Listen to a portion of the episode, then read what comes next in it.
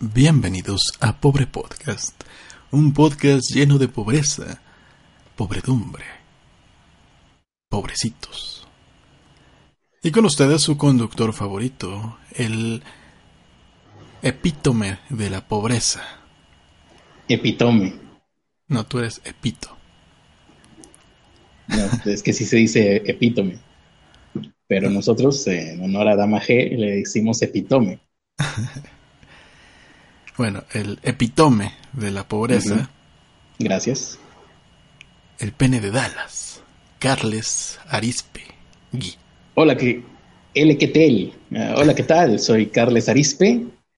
Arispe. eh, y esto es Pobre Podcast. Muchas gracias por habernos acompañado el día de hoy y nos vemos el día de mañana, ¿no? Todavía falta un poquito más, ¿no? sí, Eh, pero es Carles Arispe.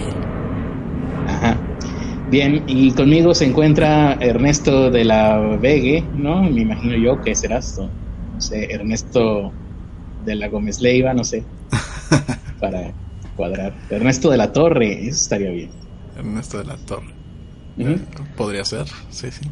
Bien. Y pues bueno, eh, esto es por podcast es y comenzamos con a- a la B, ¿no? lo que Una- le da nombre a este podcast, ¿no? ¿Cómo? Sí. Que ¿Qué- comenzamos qué con lo que le da nombre a este episodio.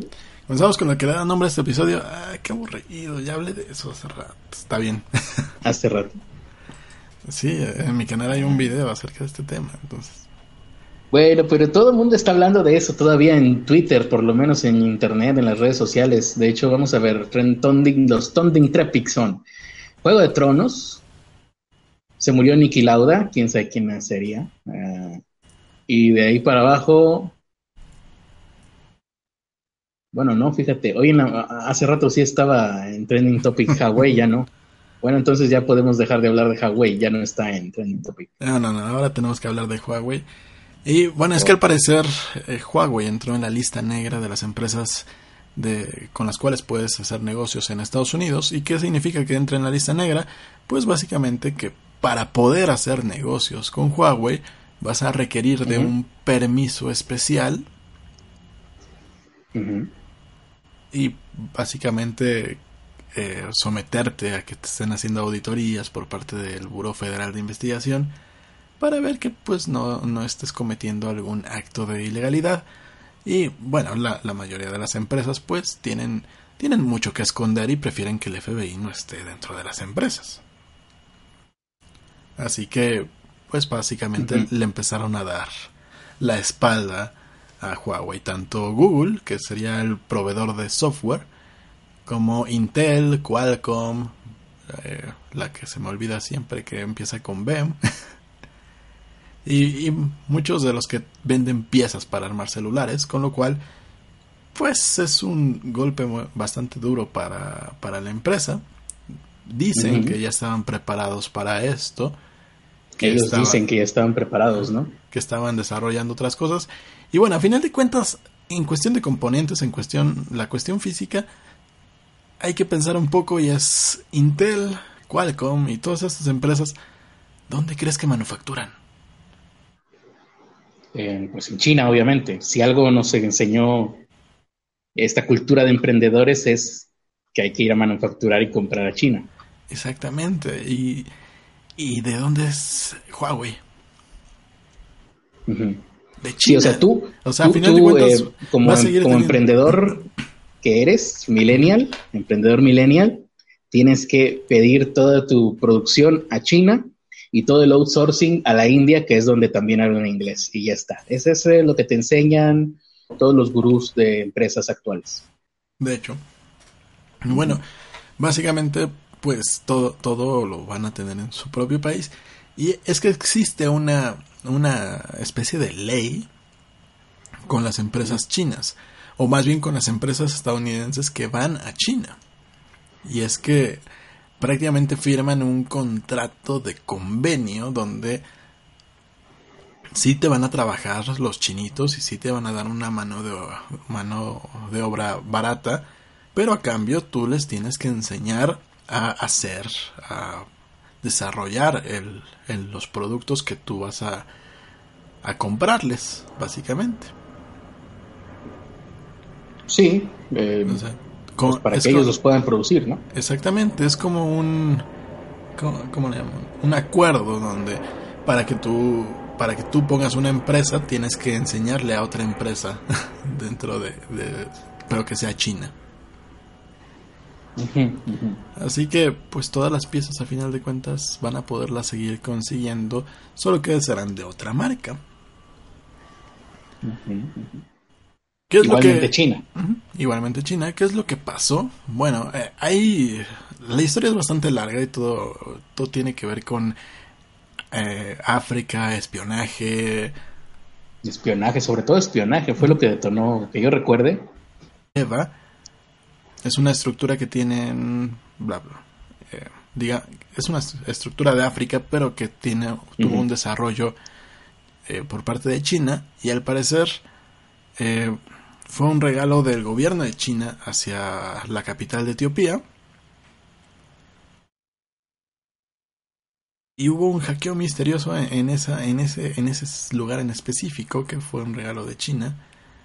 Y algo que fue, digamos, eh, beneficioso para Huawei, que creció, que creció un 20%. Beneficioso o benéfico, depende como si lo quieres decir bien o mal, ¿no? Sí, exactamente, benéfico para Huawei, que creció casi un 20% anual desde que ah, empezó a hacer deals con, con África. Y bueno, después empezaron a descubrir que había micrófonos, que había dispositivos dentro del edificio que les regalaron. Y esto se fue, se fue yendo hacia más lugares. Al parecer, al parecer también en, eh, en, en, Australia, algunos de los equipos de modems de telecomunicaciones de Huawei tenían micrófonos y tenían dispositivos de espionaje.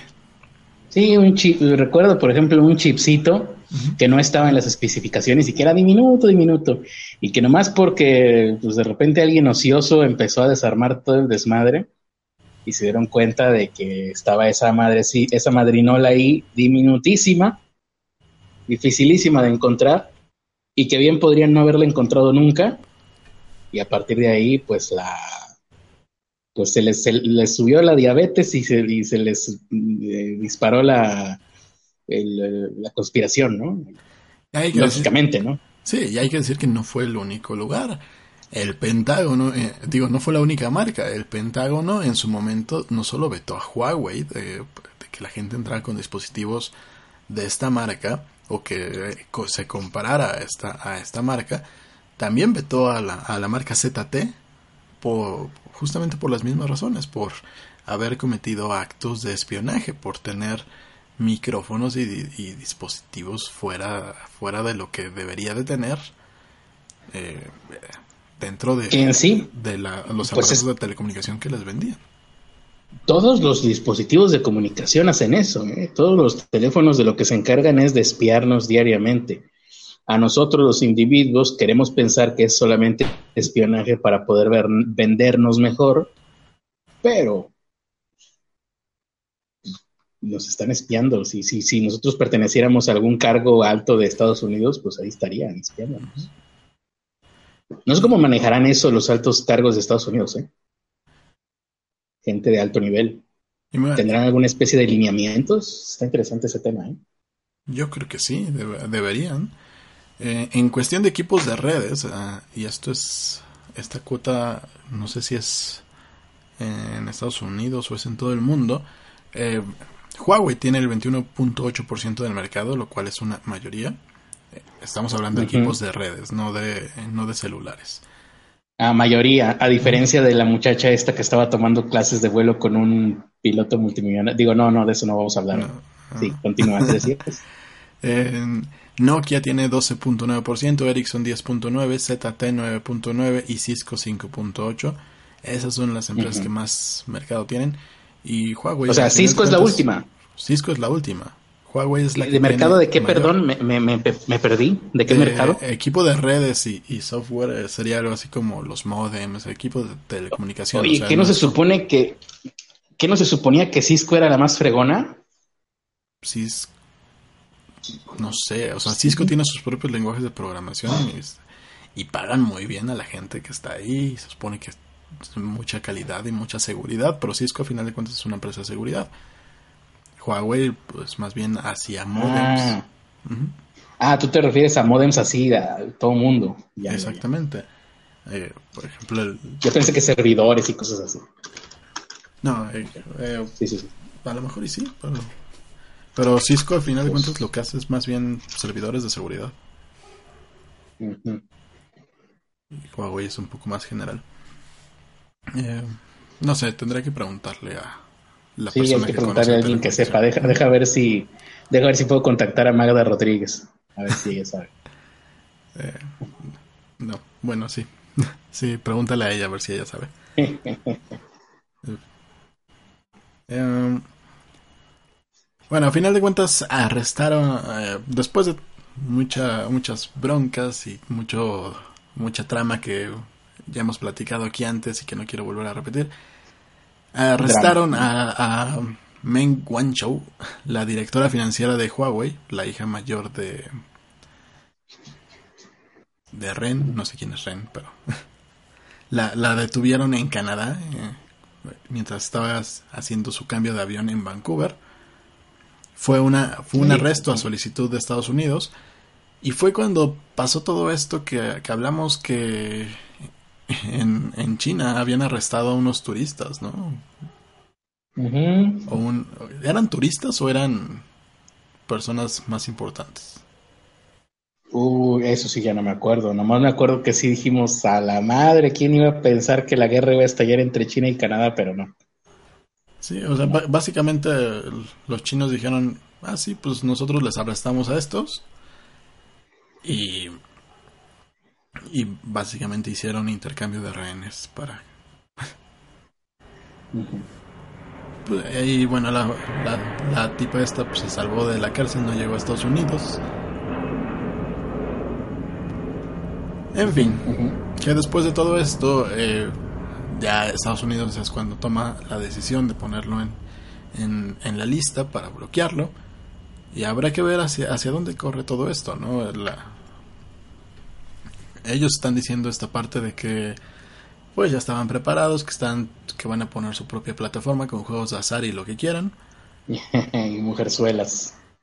van a batallar porque en China las mujeres las matan siempre, pero... Eh, y yo, yo ahí veo bastantes broncas porque al final de cuentas va a necesitar de los proveedores estadounidenses, cuando menos en, en, cuestión de que pues, si hacen un nuevo sistema operativo, si hacen una tienda, una tienda de aplicaciones, pues no pueden simplemente ponerle, poner, hacer una aplicación de WhatsApp ellos, porque pues a final de cuentas es una marca, una marca registrada, tendrían que que desarrollarla, en ese caso Facebook, y aceptar eh, los aceptar ponerla dentro de la tienda en línea de la compañía china. Pueden hacer WhatsApp, WhatsApp Way. Esa es otra opción, que lo sustituyan con pura aplicación china. Pero, pues al final de cuentas. No creo que funcione. no, yo tampoco creo que funcione. Al final de cuentas, lo que le, rompió a, Windows fue eso, justamente que nadie estaba programando aplicaciones para, Windows Phone, por ejemplo. qué triste. Y, que, y, que, las pocas que había, pues estaban todas culerillas. Así que habrá que ver hacia dónde gira todo esto.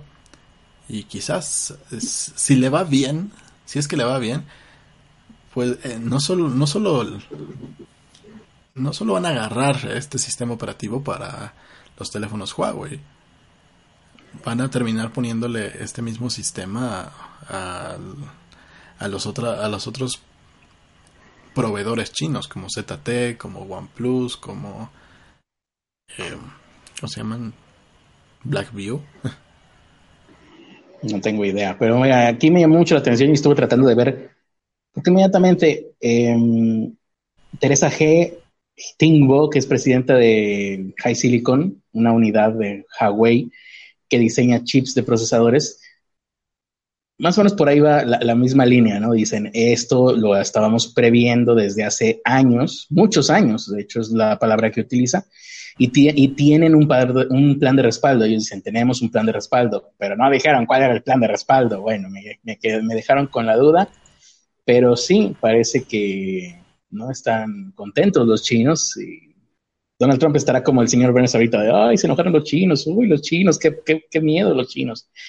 Eh, ante esto, el fundador de Huawei dice que Estados Unidos está subestimando su fuerza y que nadie va a poder aislar a, Huawei del mercado mundial. ¿Será? Huawei es como que la empresa más grande de China, ¿verdad? Yo creo, ¿eh? No, sabría decir, pero se me hace que sí. Y ya la cosa más grande en un país lleno de gente, pues sí está como como importante, ¿no? Y es que Me imagino que no le impondrá a Estados Unidos, pero sí es medio preocupante las, consecuencias, sobre todo económicas, que pueda traer esto. No me imagino. A, final de cuentas, eh, el país, China, ha demostrado que, que va a defender esa marca. Así que, pues no, no está sola la marca. O sea, a final de cuentas, sea la más grande o no, tiene el respaldo de su propio gobierno. Sí, lo más seguro. Eso es algo que no se ve todos los días, cuando menos en la mayoría de los países. pues no en este contexto, ¿no? Pero por ejemplo en Corea del Sur, pues sucede con Samsung, etcétera. En fin, bueno. Eh, normalmente, pues, si, hay, si, hay, un problema con la industria privada, es de la industria privada y no del gobierno. O sea, bueno, lo que pasa es que en este tipo de lugares son una cosa muy, muy, es como antes cuando el poder eran la iglesia y el gobierno y no se distinguía muy bien. Pues igual como por acá por Asia creo que tienen esa, esa costumbre, pero entre el gobierno y las empresas, ¿no? Por ejemplo, Samsung, eh, bueno, no Samsung solamente, todas, muchas empresas eh, coreanas tienen mucho que ver en el gobierno. me imagino yo, porque ahí sí, China es una incógnita para el resto del mundo. Hoy por hoy creo que muy poca gente sabe cómo está realmente China, cómo funciona. Hay muchas cosas, o prácticamente todo no, no, se sabe fuera de China. Y quién sabe qué estará pasando ahí en China. Eso es lo, eso es lo peor de todo, es cuando no conoces qué es lo que está enfrente tuyo. Es la peor, la peor situación en la que puedes estar. Eh, en cualquier tipo de misión o campaña, lo que, como le quieras llamar, empresa en este caso. No, y, es que también de alguna manera se convirtió en el, en, en muy poco tiempo se convirtió en, el competidor más importante en telefonía. De hecho, fíjate, ahí Estados Unidos está tomando una sopa de su propio chocolate, porque recuerdo que la década pasada el gran tema de las telecomunicaciones era que todas las telecomunicaciones las estaba eh, monopolizando Estados Unidos. Todas las telecomunicaciones, por ejemplo, de otros continentes, ya no te digo de otros continentes, de otros países, pero bueno, incluso de continentes, por ejemplo, toda la Unión Europea estaba utilizando, buscando Google, con Google, Google de Estados Unidos. Estaba utilizando Gmail, estaban utilizando Skype, estaban utilizando Microsoft, estaban utilizando Apple, incluso Ubuntu, te diría que también pertenece a Estados Unidos, de cierta manera. Y después de muchos años la gente empezó a decir, oye, ¿qué no es esto algo malo? No, no, deberíamos de estar dependiendo de infraestructura de telecomunicaciones de Estados Unidos si nosotros somos la gran Unión Europea, God Save the Queen. Y en esos estaban yo creo apenas cuando llegó Huawei y dijo, pues ¿cómo la ven que yo también tengo ya mis tentáculos alrededor de ustedes. Entonces ya es, es, karma. Los Estados Unidos es esto es karma. sí, a, final de cuentas. Estuvieron espiando durante décadas. bueno, durante lustros tal vez. A final de cuentas son asiáticos y todos sabemos lo que pasa cuando hay tentáculos y gente asiática. Así que pues ya saben cuál es el resultado. Eh, sobre pues, lo, si va a afectar o no a los usuarios, pues van, a tener, van a seguir teniendo actualizaciones. Eh, las, personas que ya compraron teléfonos de esta marca. No, pues eso es lo de menos, ¿no? Va, a afectar en cuanto a tensiones entre países, en cuanto a em, acuerdos comerciales, incluso te diría en cuanto a xenofobia que se pueda exacerbar en Estados Unidos. Ya ves cómo está ahorita la cosa. Sí, pero, o sea, a nivel usuario creo que va a ser lo, lo que menos, los que menos afectados, eh, cuando menos los que compara, los que compraron hasta ahora, que todavía les venían con Google, y los modelos que ya están a la venta. Los nuevos modelos, los, eh, digamos, la nueva generación de Huawei, la que ya no venga con Android, va a ser el experimento de si afectó o no afectó, si es mejor o no para, para el futuro. Habrá que ver. Incluso yo te diría que eso es lo de menos. Yo, siempre, ya sabes, ¿no? La vieja máxima, sigue el dinero, sigue. Aquí lo importante es el dinero. Ya la experiencia de usuario es una regadera, ¿no? Android cambia de año a año, el iOS cambia de año a año. Eh, lo que ahorita es tendencia, mañana ya va a ser obsoleto. Incluso lo que ahorita está cool, mañana va a ser ridículo. Entonces, a, final mí, lo que me preocupa es eh, las naciones en sí. Eh, a final de cuentas, regresando un poco a nivel usuario, pues sí. Eh, Huawei en su momento era una opción económica para pues para obtener un smartphone. Ahorita se convirtió en una, pues no en una de las más caras, pero bastante cara. O sea, ya un P30 cuesta menos que un iPhone, pero pues tampoco es el precio correcto, digámoslo así. Mm, ahí sí no sabría decir. Tampoco es un precio competitivo comparado con otros modelos chinos. Así que, pues, habrá que ver cómo sigue esto. Igual y el, si la siguiente generación termina siendo más barata, porque no va a tener Google. Mm. Yo lo que quisiera saber es qué va a pasar con los nuevos Google Glass que ahora, casi 10 años después, parece que ahora sí va en serio. Mm. ¿Tú supiste algo de eso? No. No, vi que, ah. nos dijeron ahí en el, en el chat de élite, donde están los pobres más importantes de Pobrelandia. Sí. Que iban a sacar estos nuevos Google Glass y que ahora sí iban, iban a estar a mil dólares porque no sé cuánto costaban los anteriores. A 1.500 dólares, lo recuerdo como si hubiera sido hace 10 años. Así que... Sí, oye, salieron en el que, en 2012, 2011 creo. Incluso antes. Es, es una de las cosas más extrañas que yo he visto. Yo casi te diría que va a ser un fail, pero pues como yo soy un estúpido, no confío en mí mismo. Pero es como si, imagínate, hubieran sacado un, un iPad culero y que no funcionaba bien en el año 2000 y luego en el 2008 dijeran, ah, y ahora sí va en serio. Y no sé, no sé cómo va a estar esto. Pero bueno, Google sabrá lo que hace, aunque también te tengo que decir que, ¿cuál fue el último gran golazo de Google? ¿YouTube? sí, ¿no? Creo que sí. Después de YouTube, ¿tú recuerdas algún golazo? ¿Alguien en el chat recuerda algún golazo? Los Nexus los teléfonos Nexus, que eran teléfonos económicos que hizo con varias marcas. Ajá. ¿Eso digo, ¿eso es un éxito? Pues sí, les fue muy bien en cuestión de ventas. Ok, bueno. digamos, si los Google Glass se venden así, ¿serán un éxito? Como un Nexus, que hasta ahorita supe que existía. Es que el Nexus en sí no era la marca, o sea, nada más era un modelo, pero salió ese modelo con diferentes marcas. Salió con Samsung, salió con eh, LG, con Huawei.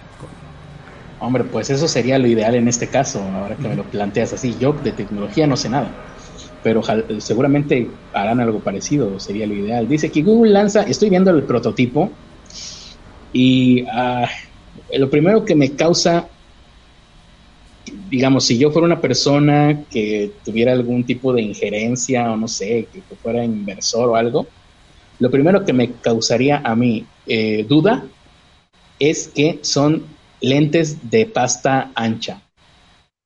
Y los lentes de pasta ancha ya pasaron de moda a inicios de esta década. Entonces yo no creo que en cuanto a vaya, que la gente quiera llevar otra vez lentes de pasta ancha en su vida. Bien. Ahora, ve, viendo el diseño en sí, pues... ¿Pasta ancha son como los míos o son otros? No sé cómo son los tuyos, a ver, ¿se puede ver? Mm, no, te mando foto. Bueno, no, no, no, creo que si, si eres, si son pasta, pasta pues vaya, si son tipo eh, hipster, pues no, ya ni siquiera la palabra hipster existe ya.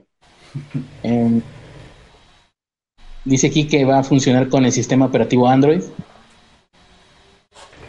uh, con lo cual pues creo que es como que va a poder interactuar fácilmente con otros dispositivos, me imagino yo, esa es su tirada.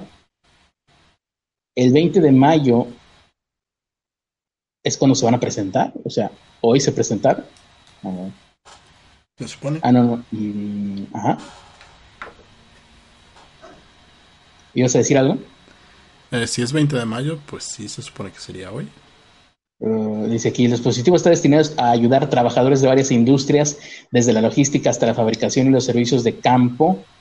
Cuenta con un procesador más productivo que el de la versión anterior. Bueno, sí, ya. si no, hubiera sido el acabose un motor de inteligencia artificial renovado y una cámara mejorada. Ok, eso está interesante, pero el diseño es lo que no me convence. No son como los Google Glass anteriores, que nada más era un cuadrito tipo visor de freezer, no sé si te recuerdes, que era como el visor este de los Saiyajin, sino que son el, lente completo, las gafas completas. Eso es lo que me hace dudar.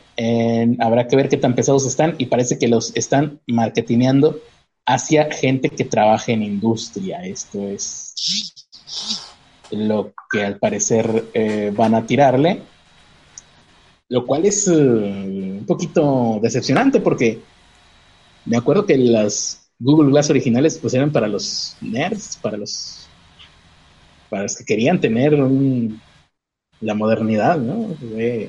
incluso antes del hoverboard ¿Te acuerdas que serían las hoverboard que ya valieron madre también? Pasaron de moda más rápido que la Macarena.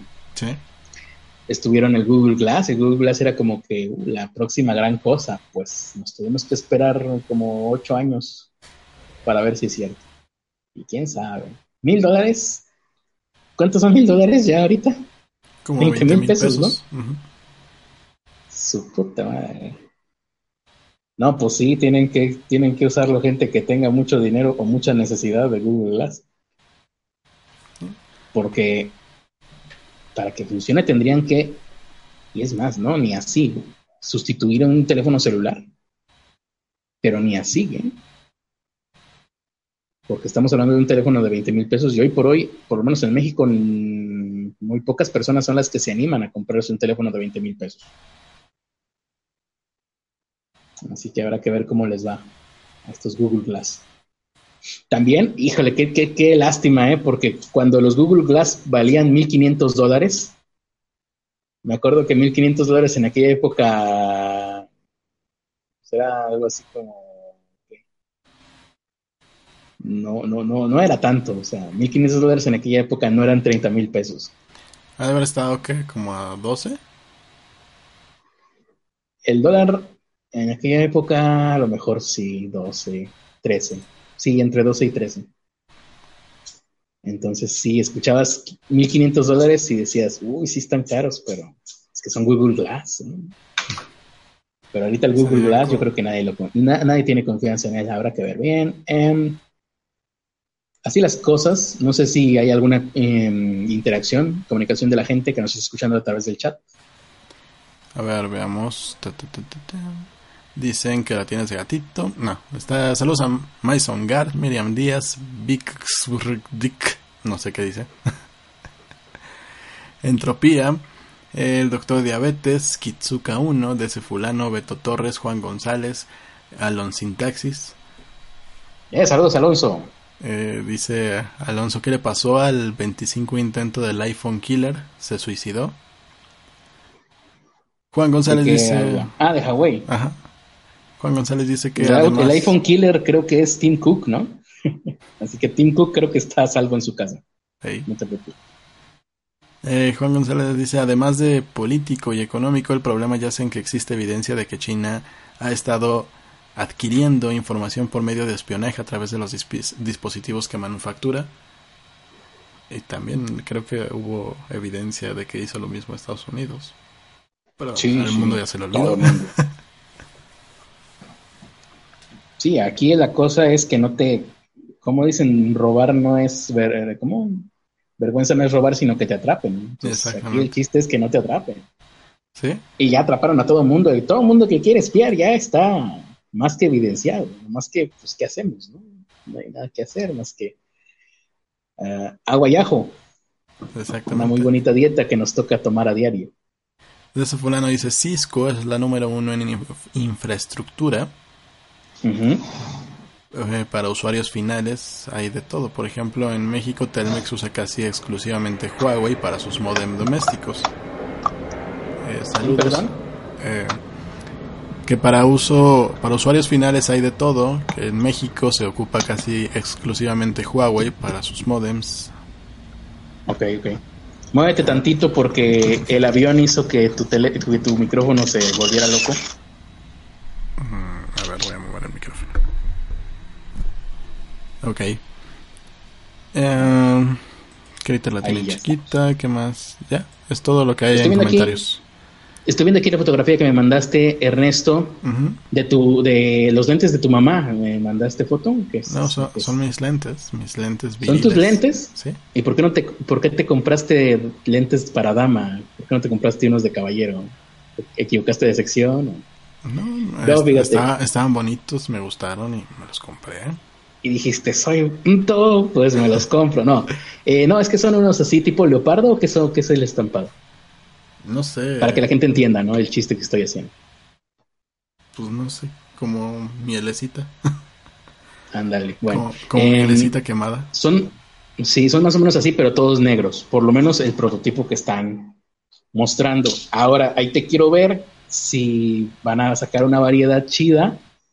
Vamos a poder ver Google Glasses azules, negros, plateados, dorados para que sea fregón, para que se note que tengo lana. Entonces, a lo mejor ahí sí, pues mucha gente se va a animar, ¿no? Ah, a mí lo que me preocuparía más es que tengan aumento, o sea, de que no, voy, a, no voy a estar cargando doble lente, o sea, si van a ser lentes de pasta, pues que tengan aumento. Me imagino que los vas a tener que llevar, o quién sabe, ¿eh? ya viendo el diseño, quién sabe. Eh, no sé si, no creo que los vayas a poder llevar a una óptica normal. No, pues no probablemente la graduación, te, lo vendan con graduación si es que la requieres, o te lo vendan sin graduación, y pues ahí preparémonos para toda una nueva generación de gente que usa lentes sin necesitarlos. ah, cómo me cagaba a mí eso. Hace 10 años. Pero bueno. Eh, incluso podría ser un revival, ¿eh? La gente que ahorita tenga el dinero y ya esté en la posición de comprarse unos Google Glass, que no necesiten lentes, van a decir, ay, como cuando yo era joven, que usaba lentes sin lentes. Puede ser un revival. Como los jinkos, que nunca terminaron de regresar a la moda. De hecho. La madre. Parecía que iban a regresar y no. Hace un par de años y no. No se pudo. Y hablando de cosas que ojalá y no regresaran, la nota de Ya siéntese señora el día de hoy se la gana. También hice un video de eso, chingada madre. Necesito no, más notas. eh, la, eh, la, el ya siente señora de hoy se lo gana Gerardo Fernández Noroña. El pendejo ah, de la nación. Ya veo, ya veo. Nuestro pendejo de la nación eh, eh, se ganó una vez más un ya siente señora. Sí. Y es que bueno, es, está calificando a Twitter de faccioso y que y está buscando ir por la regulación de esta red social, lo cual yo creo pues que... precisamente eso es lo que quisieron hacer, regular la red social y por eso lo mandaron a la VU. yo, yo creo que esa, o sea, en algún momento sí vamos a necesitar un tipo de regulación, pero no justamente la que le conviene o la que quiere este señor. Sí, no, en una cuestión. Eh, un nuevo reglamento de libertades civiles. en, para Internet. Seguramente dentro de cinco años vamos a estar en un mundo donde tendremos redes sociales de izquierda, redes sociales de derecha, y habrá gente, habremos personas utilizando ambas. Pero mientras tanto, mandaron a la Berg a Fernández Noroña. ¿Qué hizo esta vez? Dice por ahí. Mira, lo que pasó fue esto. Alguien en, en Twitter publicó el teléfono de Fernández Noroña, lo cual está mal y esa persona pues se le debe perseguir porque a final de cuentas publicar los datos personales de alguien es un delito. eh, estamos, estamos de acuerdo en esa parte. Pero ¿qué es lo que hizo Fernández Noroña? Él como... Se supone que era abogado, ¿no? ¿O era politólogo? No tengo ni idea qué será Fernández Noroña, eh, pero él, sí tiene toda la pinta de abogado. Solamente alguien que sepa los vericuetos de la ley, sería capaz de ser tan hocicón de una manera tan tranquila. Él como el político que es, como alguien uh -huh. que se supone que debería de defender la ley, pues debería poner el ejemplo, ¿no? O sea, si ya lo chingaron ahí, debería acudir con la con la ley, con las personas que respectivamente, pues lo están hostigando, y ahí tiene las pruebas, tiene los teléfonos, y tiene eh, de dónde salió todo esto. Pero en vez de eso se puso a publicar los teléfonos de, la, de, las personas que lo estaban llamando. Ah, los teléfonos de las personas que lo estaban llamando. Mm. O sea, eh, creo que esto pasó en alguna ocasión en otros países. Sí, sí, sí. O sea, sí, y es verdad, ¿no? Ya, o sea, eso está mal. Eso está mal y a, y a final de cuentas ya está legislado, ¿no? Es como como a los principios de Internet. Ahorita ya, ya hay una preocupación por proteger los datos privados de la gente. Y los tweets hasta, hasta, los bueno, a él le bloquearon la cuenta durante 12 horas, ni siquiera ni siquiera fue que les que le quitaran la No. cuenta. Ah, qué, qué triste, me acabas de romper una ilusión. Sí, yo también también me puse triste cuando me enteré de que fue algo temporal, pero el tipo Apenas iba a decir, por fin Twitter está eh, baneando, censurando correctamente, ¿no? Por fin Twitter es un buen censor porque está censurando a alguien que me caga, lo cual lo convierte en un buen censor, pero pues no. Ah, se me cayó un ídolo. Pero bueno, Fernández Noroña fue a hacer su desmadrito a las instalaciones de Twitter, ahí afuera de, Ah, de. Montes Urales, ahí. eh, Esto es censura, la tengo chiquita porque nadie me quiere. Ahí gritando eso afuera, afuera de Montes Urales. eh, Es una, gra- es una grabación esto, por cierto, hay que decirle a la gente. Es un audio que res- rescatamos del momento. Exactamente, si se escucha un poco más grave la voz es porque eh, se modificó un La- poco. la calidad el del micrófono ¿sí? es mala, ¿no? Porque to- usamos todos sabemos que su voz es todavía más aguda. Exactamente. Y, y bueno, ahí podías ver a, o sea, el pendejo todavía sube videos, güey, de- del güey del güey diciendo me están censurando o ¿por qué, por qué no quieren que publique los teléfonos de gente ¿Por qué no, por qué no, por qué no quieren que ¿Por qué cometan no un delito, un delito dentro de su plataforma? Bueno, al final de cuentas cometió un delito y debería de perseguírsele de la misma manera que se le debe perseguir a quienes filtraron el teléfono de este señor. Pero Sí. eh, el, el tipo sigue, ¿no? Al, al güey ya le regresaron su cuenta y sigue con su desmadrito diciendo que va a pedir la regulación de, de las redes sociales, básicamente. Ok. Eso que hace 10 años hubiera dado risa, lamentablemente en la actualidad ya es una posibilidad, así que pues sí, seguramente vamos a tener regulación de Twitter al rato, aquí en México. Eh, detallaron que Twitter está alentando fascismo en la red. Bueno, eso es lo que dice este señor, ¿no? Está alentando el fascismo porque en la red que cobija. Eso lo dijo ya que le regresaron su cuenta, ¿no? Ajá. Dijo. ¿qué irresponsables? Me acaban de regresar mi cuenta. Están alentando al fascismo, al racismo, al clasismo, a la misoginia, a la violencia. y a quienes defendemos la actual transformación nos bloquea y pretende censurarnos. Yo no creo que sea así. No, pues es que cometió doxing. Punto. Exactamente, o sea, el, el, el tipo, en este caso en específico, no, no es como los demás casos que hemos hablado donde no hay una, una clara visión de, de, lo que está sucediendo, de por qué está siendo censurado, que, que se habla de, de algo tan ambiguo como es el hate speech, que no está claro cuáles son los límites y, en qué momento entra o no entra en, en un discurso de odio.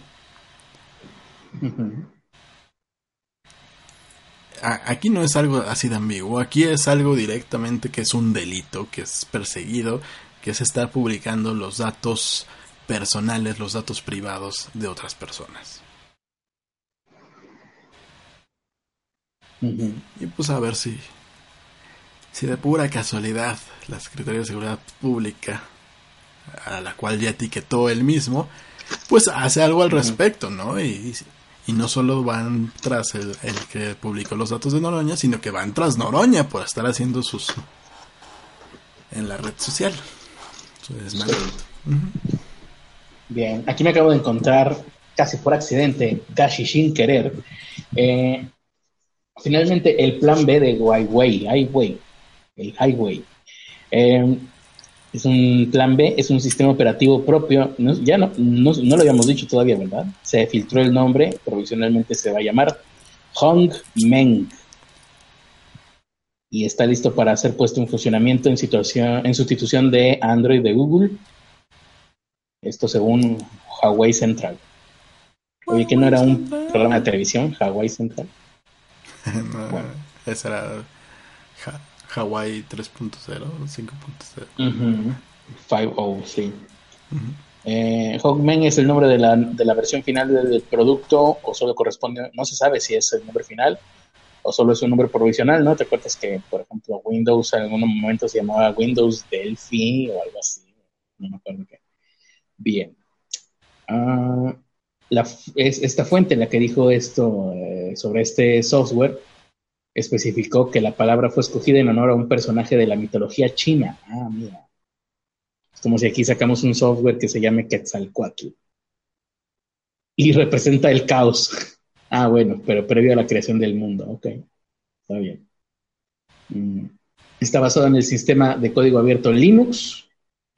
Va a ser utilizado de forma universal en teléfonos móviles, tabletas y computadoras personales. De, de cualquier marca será esto. O sea, estarán lanzando un Android chino. El sistema operativo ya ha sido probado de forma oculta en los dispositivos Huawei. O sea, en el que ya traes, ya se probó. Qué chinga. A huevo. Ok.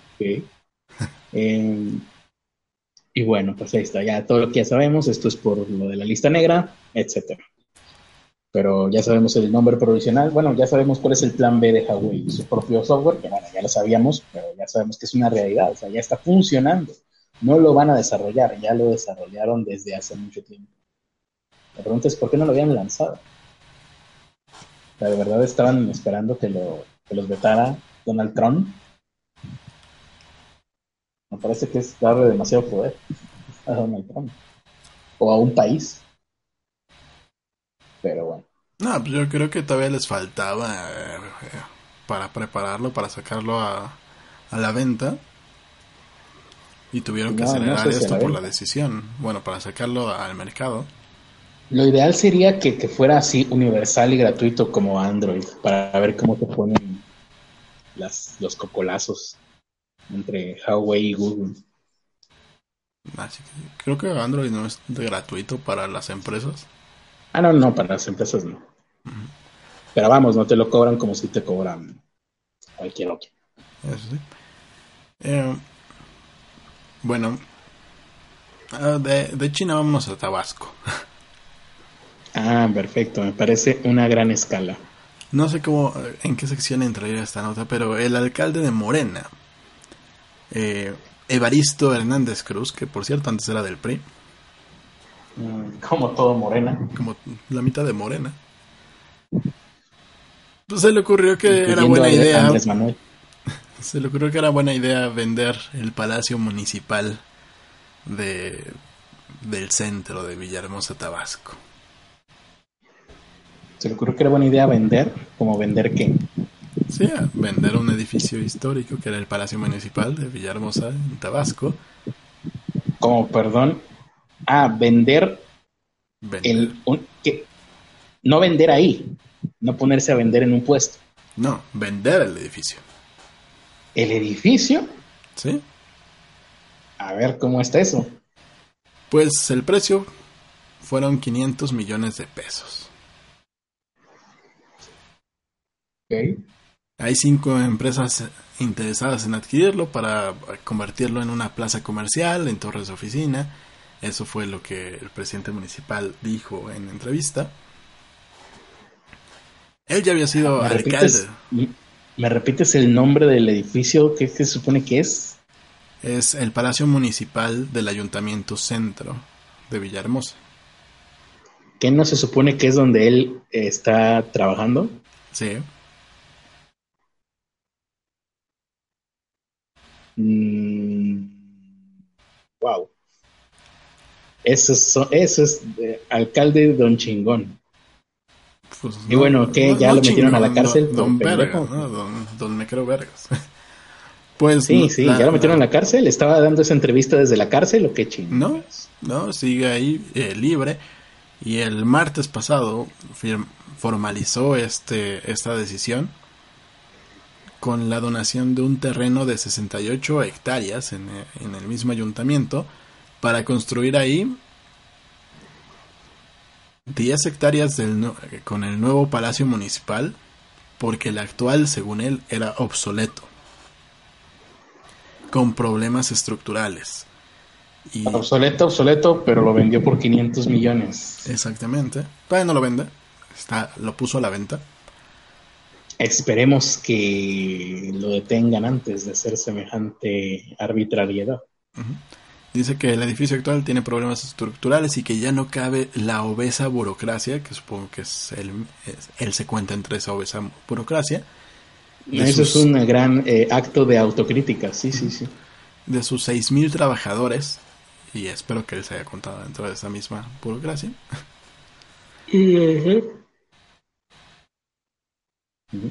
Eh, estoy viendo... Este- esto es algo muy radical. Este es el primer eh, alcalde mexicano que yo conozco libertariano, ¿no?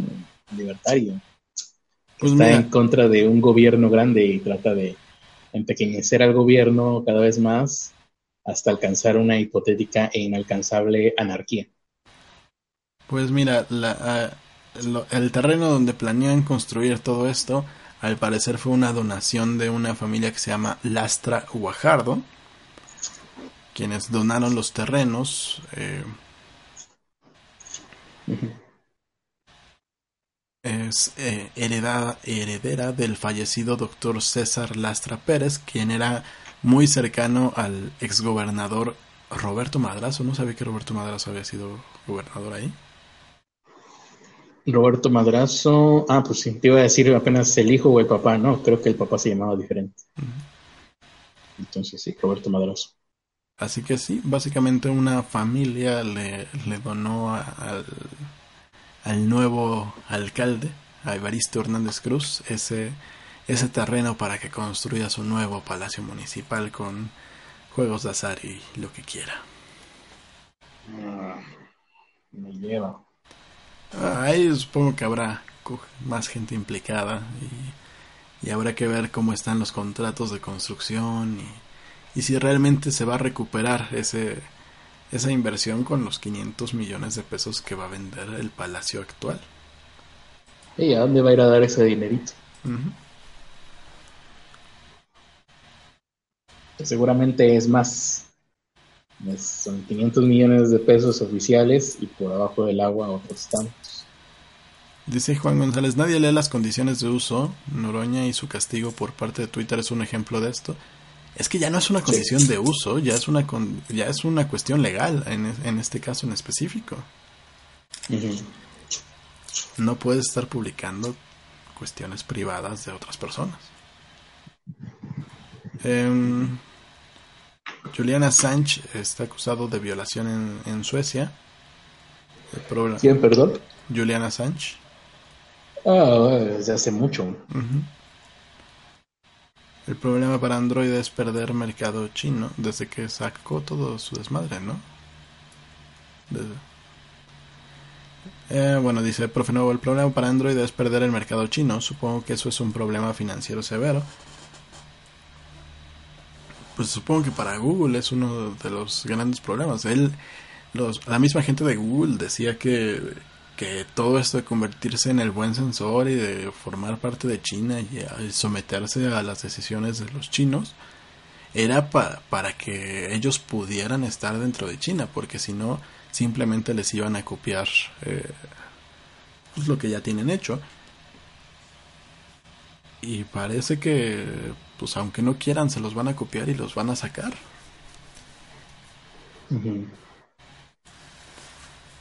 Eh, Juan González dice con respecto al caso Estados Unidos y China, pienso que sentará las bases para la regulación de normas internacionales para ciertas tecnologías que no estén en disposición de a disposición de los caprichos de algunos.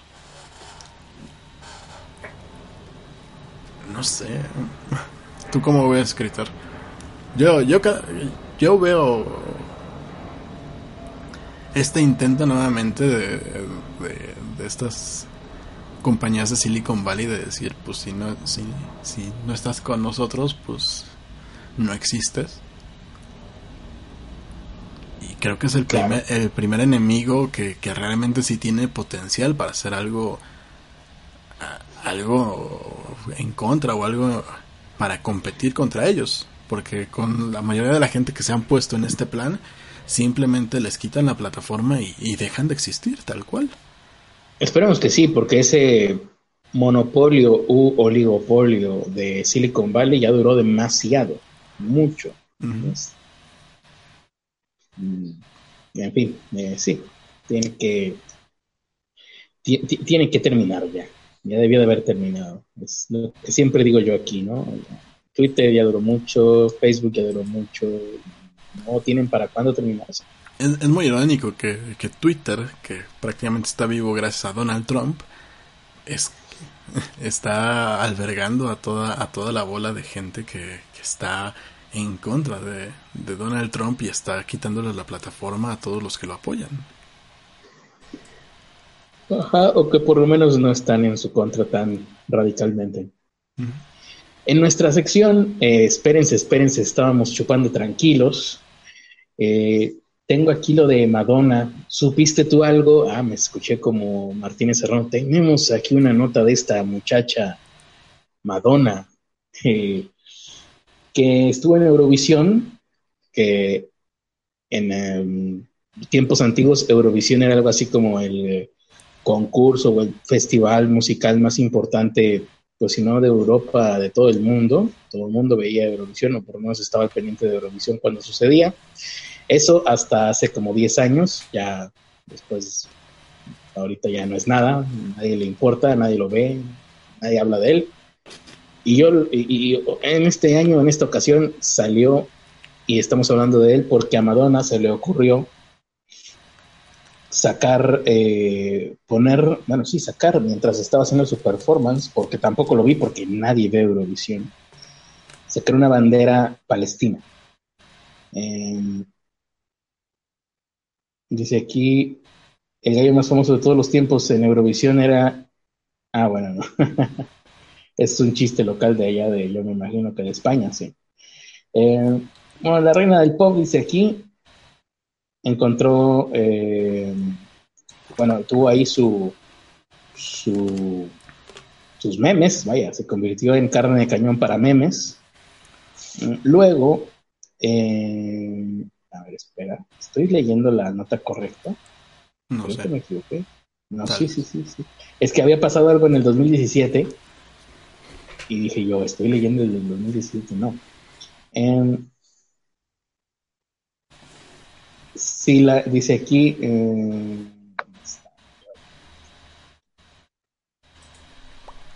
bueno, el caso es que sacó una bandera. No estoy encontrando aquí el momento en el que saca la bandera. Quería verlo. Quería verlo porque dije, pues hay que verlo.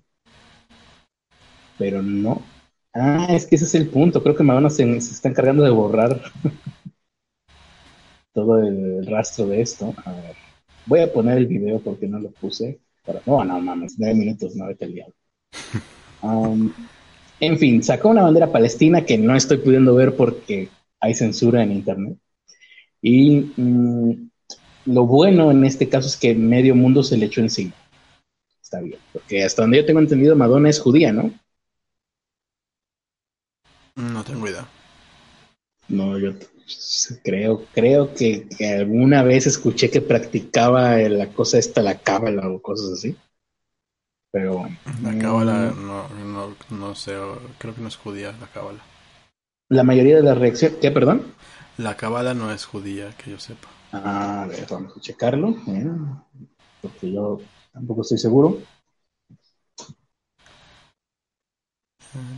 No, sí, sí es judía.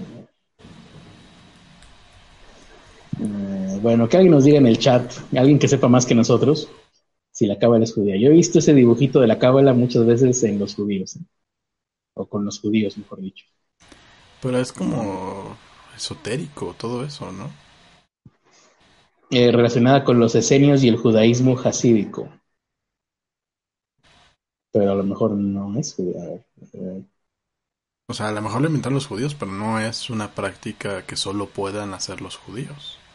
Utiliza varios métodos para analizar sentidos recónditos de la Torah, que son los, eh, los primeros cinco libros, creo, de la Biblia. Ah, sí, mira, aquí dice.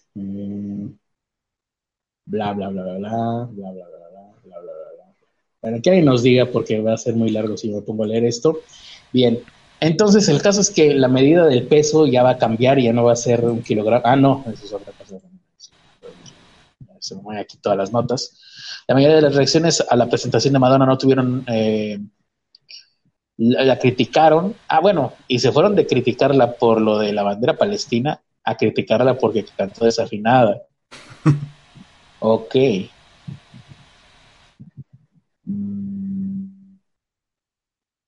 Dice aquí, es el...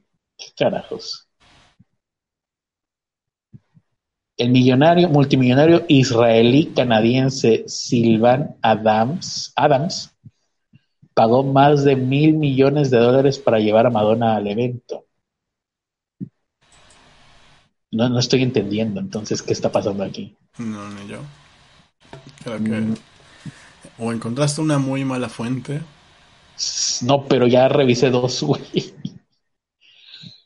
Em, bueno, la Unión Europea de Radiodifusión, ah, por fin.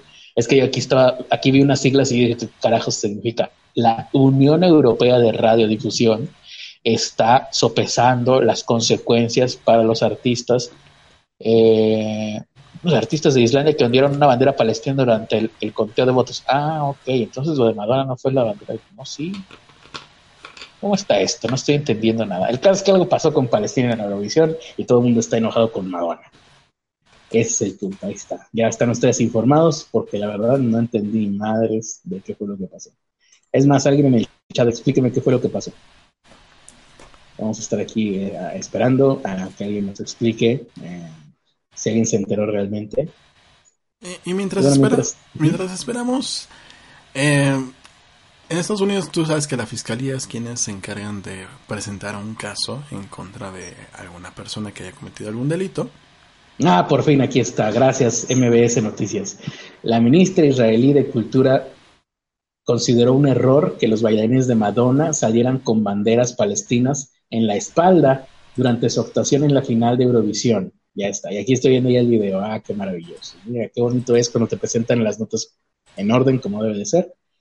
Em, criticó que los periodistas, eh, criticó ante los periodistas del organismo de radiodifusión israelí, que según ella falló en su misión al dejar que se vieran en pantalla las banderas palestinas y a continuación, mientras Ernesto da la siguiente nota, yo voy a ver el video y cuando termines la nota, Ernesto, te digo si sí estuvo Kulei o no estuvo Kulei. Adelante. Ya se me perdió la nota. Ah. no, en Estados Unidos, normalmente quienes presentan el, el caso en contra de alguien son la fiscalía. la fiscal Moira Kimpensa está es, eh, está presentando a Emiliano Salinas Ocelli, el hijo del expresidente Carlos Salinas de Gortari, como un cómplice de Kate Ranier, jefe de, Ah. la secta de esclavitud sexual. Nexium. La secta. Nexium. Ranier es el jefe de, Nexium. es el jefe de la congregación Nexium que lleva un juicio en corte en Nueva York por tráfico sexual, lavado de dinero y otros delitos. Con quien tenía tratos era con Salinas, con Salinas Ocelli, y crearon las filiales aquí en México. De acuerdo con la información de Univision, Emiliano Salinas, quien por cierto está casado con... Ah. está casado con Ludvika Paleta. Sí, sí, sí, sí. ¿Por qué ella no se casó conmigo y sí se casó con él? Ah, sí, porque... Ah, pues porque te faltó tener tu propia secta de Nuxuduxion. Ahora O a lo entiendo. mejor la contactó mediante la secta, ¿eh? ¿Quién A lo mejor, No ¿eh? Bueno, eh, Ludvika Paleta fue, el, digo, el Emiliano Salinas fue identificado por la fiscal estadounidense como un co-conspirador al señalar que participó en la creación de cuentas de correo para desacreditar a los detractores de la secta. Los correos fueron encontrados cuando se registró la casa de Nancy Salzman, la cofundadora de Nexium. Lo que palabras de Moira Kim, la fiscal de Estados Unidos, lo que usted ve en esta cadena de correos y en los correos que están en las cajas es que hubo esfuerzo de los co-conspiradores, incluyendo a Christine Kiffy eh, y a Emiliano Salinas, incluyendo a Emiliano Salinas, dirigidos por el acus por él acusando por el acusado en relación a que individuos debían de ser ah ok ya entendí está todo mal escrito básica- básicamente Welcome to my world. lo que está diciendo la, la fiscal Moira Kim es que enviaron correos a Christine Kiffy y a Emiliano Salinas, los estaba enviando este Kate Ranier para indicarles de, a quién, de quienes tenían que hablar mal, porque eran, eh, digamos, quienes tenían opiniones malas de, de- de la secta, o eran detractores de Nexium. Los correos fueron encontrados en la residencia de Nancy Salman, ya lo mencioné. Dentro de algunas cajas se encontraron carpetas con dossiers financieros de los enemigos de Nexium, o sea, tenían vigilado la eh, pues las finanzas de, de sus enemigos. En estos enemigos estaban jueces federales que supervisaban el caso. Salinas hasta ahora no cuenta con, no afronta una acusación formal. Hasta el momento eh, no, no lo han, nada más ha sido señalado, pero no han presentado una demanda en su contra, no, no han armado un caso en su contra, como si lo armaron con Alison Mack.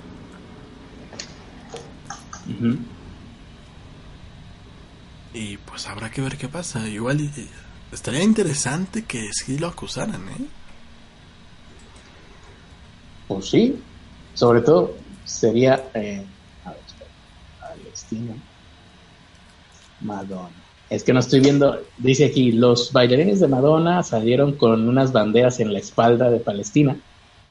Pero no, ya me eché el video y no vi ninguna. Ninguna bandera. En la espalda de nadie. Es que básicamente de lo que lo podrían acusar sería de difamar a, a estos enemigos de Nexium. No, no lo están implicando todavía en las cuestiones feas de, de, de todo lo que sucedió ahí.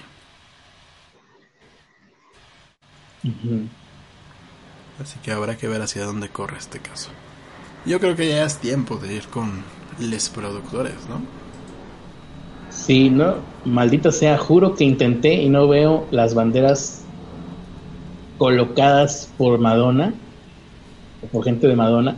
Lo que sí vi, eh, dice aquí, eh, durante el anuncio de los resultados, los miembros del grupo islandés Hatari, que tienen una oposición a la ocupación israelí de los territorios que se consideran palestinos, por los palestinos, eh, sí, ahí sí lo, lo estoy viendo, sacaron banderas palestinas cuando estaban dando los resultados y eso provocó que el público abucheara este acto, este, este momento. Mm, Bueno, ya dice aquí que un holandés llamado Duncan Lawrence fue ganador del Festival de Eurovisión, eso no le importa a nadie. No vamos a volver a escuchar de este hombre nunca más. Esta es la primera vez que escucho de él y no volveré a escuchar nunca más de él. Y bueno, eso es todo. Y sigo sin ver qué, qué onda con Madonna, pero parece que sí fue muy criticada en internet este fin de semana. Pues habrá que ver que. Muy bien. Eh, a ver si faltó algo. Ah, sí, faltó algo dentro de la sección.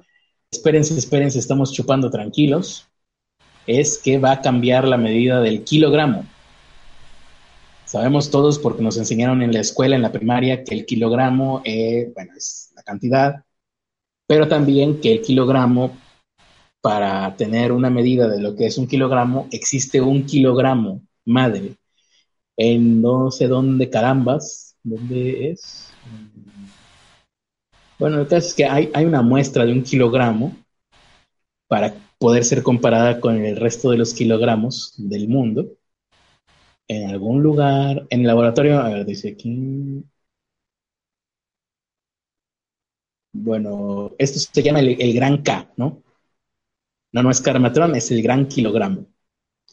Y me imagino yo que está en el Laboratorio Nacional de Meteorología y Ensayos de Francia, pero no estoy seguro.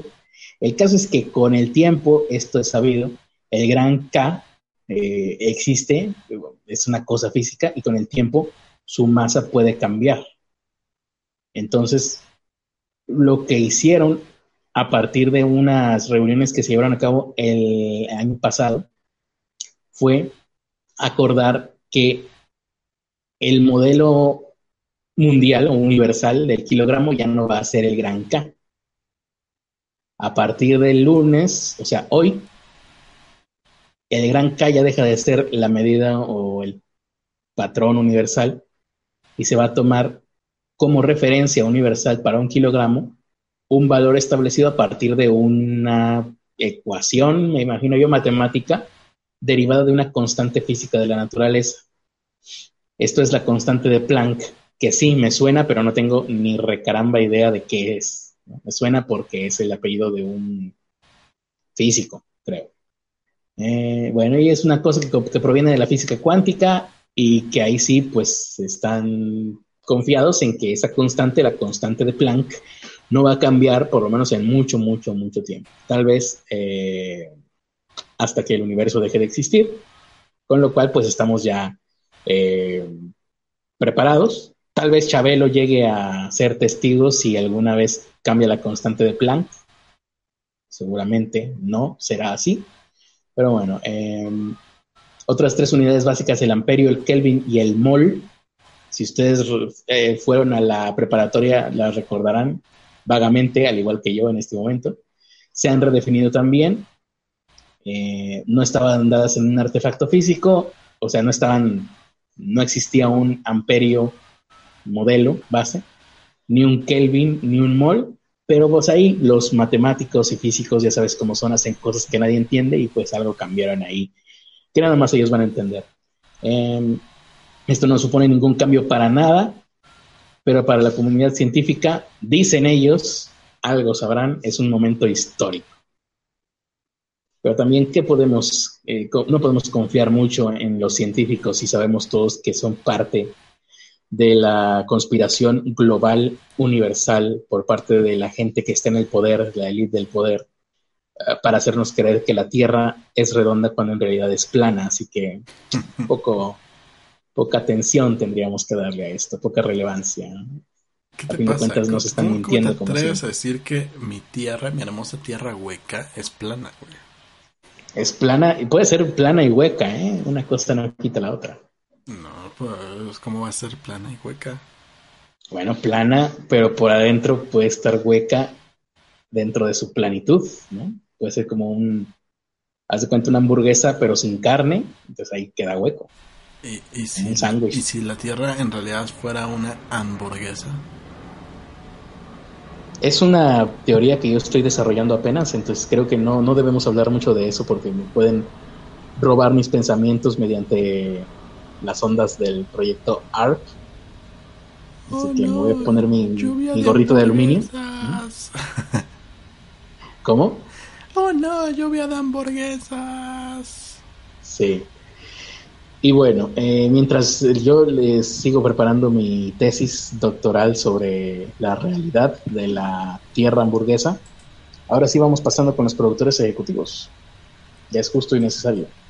Casears probablemente Banksy, productor ejecutivo. Ahí lo pueden ver con su... Eh, está, con su camisita Godín y se la está abriendo como si fuera Superman, pero abajo sale el, el hermoso nombre de Pobre Podcast. Excelente gusto, Casears. Te felicito por tu, eh, tu alta alcurnia. Exactamente. Había olvidado decirles a toda la gente que nos está escuchando ahorita que pertenecen a la élite pobre, les puse ahí en el chat de Pobres Élite un video, seguramente ya lo vieron, no sé, si no lo han visto aprovechen ahorita para verlo. Es un caso, probable caso de efecto Mandela que traigo a colación y que ahorita, antes del final, tal vez lo mencionemos un poquito y me digan qué opinan ustedes. Continuamos. Mason Gar, productor ejecutivo, ahí está con su zapato. No puedo decir que sea excelente gusto. Debería de Debería ser una foto con, su nueva playera que, le mandaron. Eh, eso sería una mejor foto de productor ejecutivo. El ejecutor productivo es Asidugo. Ahí está. Ya lo vieron. Disfruten. Y el Club de los Pobres, Viviana, Hetz Antonio, Ricardo Reyes, Jordán y Citlani Matías. Si ustedes quieren convertirse en parte de la élite pobre, de los pobres que son más importantes que los demás pobres, los pobres de Alcurnia. Bueno, puede, pueden hacerlo en paypal.me diagonal pobre podcast o en pobrepodcast.com y ahí van al botón que dice pobres premium y pueden escoger la forma, la cantidad que quieran donar. Así es, estén del lado correcto de la historia y apoyen a este proyecto pequeño, pero con pretensiones gigantescas de dominación mundial, si es posible. Exactamente. Eh, bueno, y yo les decía que creo haber encontrado un efecto Mandela accidentalmente. Estaba revisando ese material que nunca fue publicado de mis diarios personales, ¿no? y encontré una, parte que escribí en una libreta vieja, más vieja de lo de el momento en el que yo estaba escribiendo. Tengo aquí, es más, aquí lo tengo a la mano, unas páginas que debo de haber escrito en el año 2000. Sí, sí. Pero las escribí sobre unas hojas de libreta, de una libreta de los 80, principios de los 80, ¿no? Para cuando yo las utilicé ya era una libreta muy vieja y ahorita pues 20 años después casi casi. Con lo cual esta libreta ya tendría, ¿qué? Más de 30 años. 30, 10, 20, 30, casi 40 años. Madre de Dios. Eh, déjame repongo un poquito de este shock de realidad que acabo de recibir, de que esta libreta tiene más de 40 años. ya me recuperé. Tiene más de 40 años. Libreta de más de 40 años, bien. Y al estarlas metiendo en unos protectores de plástico, que es lo que hago, pues, pues, ahorita que les estoy reacomodando todo y pues por lo menos para que estén acomodadas, ¿no? En caso de que yo fallezca, mis biógrafos puedan encontrarlo fácilmente todo. Las puse en unos protectores de plástico que son tamaño carta. Están hechos para que dentro de estos protectores de plástico quepan unas 10, 15 hojas de tamaño carta, de, sí, de papel bond, tamaño carta, cómodamente. Y al intentar meterlas, esperaba que entraran holgadamente. Si tú vas ahorita a una libreta que tengas tamaño profesional, arranca una hoja y te darás cuenta de que si le quitas los sobrantes del, del espiral, de donde se une al espiral, te queda más delgada que una hoja de máquina y las hojas que yo intenté meter ahorita en las protectores de plástico muy apenas cabían. Con lo cual dije, un momento, esto no está bien. Voy a verificarlo página con una libreta actual Y efectivamente, como lo pueden ver ahí en el video que mandé a la élite pobre, eh, comparo en el momento en vivo, bueno, en video, pongo una hoja sobre la otra y la libreta de los años 80 era por lo menos un centímetro más ancha la hoja que las libretas actuales. Dirás tú, bueno, es, son pequeñas diferencias de fabricación entre marca y marca de libreta. ¿no? No lo creo, porque de hecho la hoja de la libreta de los años 80 que aquí conserve eh, es más ancha que una hoja de papel bond tamaño carta. Estaban fabricando las hojas de una medida diferente a las medidas estándar. O la medida estándar cambió de aquella época a esta. ¿O tendrá eso que ver con el hecho de que haya cambiado el kilogramo universal y que ahora sea otra constante distinta? ¿Es esto un efecto Mandela? ¿O simplemente me estoy mal viajando para nada? Opinen en el chat, opinen ahí en Twitter, díganos, pónganos ahí en los comentarios si están escuchando esto en diferido. ¿Cuál es su opinión? ¿Tienen algún, ustedes alguna libreta de los años 70, 80 que puedan checar que no haya discrepancias con la actualidad? Yo no. Muy bien. Aquí Zeus Ortega dice que hay detrás de sus siglos de plata y esa grasa. Eh, las libretas no tienen abdomen, pero ahí dice grasa abdominal. Sí, no más bien sería la grasa de los dedos de tanto que las manoseamos ahí las hojas de las libretas. Y que los aeróbicos no saben quitar. Dice el doctor Diabetes que todas sus libretas son casi iguales. Exacto, eso sí, todas las libretas son casi iguales. Y deja tú que sean casi iguales, pueden variar un milímetro, dos milímetros. Pero un centímetro más grande que el tamaño car, o sea, estamos hablando de que estas hojas de aquí las tengo en mi poder, ¿no? A menos de que venga el, FBI en este momento y me elimine, ¿no? Me, me, asesine para tratar de ocultar este complot de la diferencia de un centímetro entre hojas de libreta del pasado y de la actualidad. Eh, la, las tengo aquí la prueba y está fuera de los de los vaya, quedaría fuera de registro, digamos. Una máquina actual no te agarraría estas hojas de los ochentas. Yo tengo una eh, una libreta hecha con hojas de muchas libretas. Y sí hay unas hojas que, que miden aproximadamente un centímetro más. Pero ahí lo que tienes que checar es, toma una hoja de bond tamaño carta, que si mi memoria no me falla es de 21 y medio por 27 centímetros. O sea, 21 y medio de ancho, de base. Sí, sí. Estas hojas que yo tengo aquí son más grandes que eso. Deja, no puede ser. Déjala checo porque no las tengo a la mano. Sí, bueno, esto será algo que le daremos seguimiento durante varios días, seguramente hasta esclarecer eh, completamente este misterio o de plano añadirlo a la lista de misterios irresolubles eh, del mundo. Pero bueno, ahora sí, habiendo ventilado ya esto y dejando registro y eh, ahora sí el gobierno ya no puede hacerme nada o de lo contrario sospecharían inmediatamente de ellos, ¿no? Hago responsable a Kimberly Clark de cualquier cosa que me pase. Em, nos despedimos. Así es, muchísimas gracias por habernos escuchado. Esto fue Pobre Podcast. Y pues eh, el que escucharon fue a Carlos Arispe, yo soy Ernesto de la Vega. Eh, la recomendación de esta noche es que revisen, las hojas sus, revisen sus libretas del pasado. Sí. A ver si alguna, a ver si alguna la tiene un centímetro más grande. A ver si hay un efecto Mandela. Y pues nos vemos en el siguiente episodio que es el día de mañana. Pene para todos.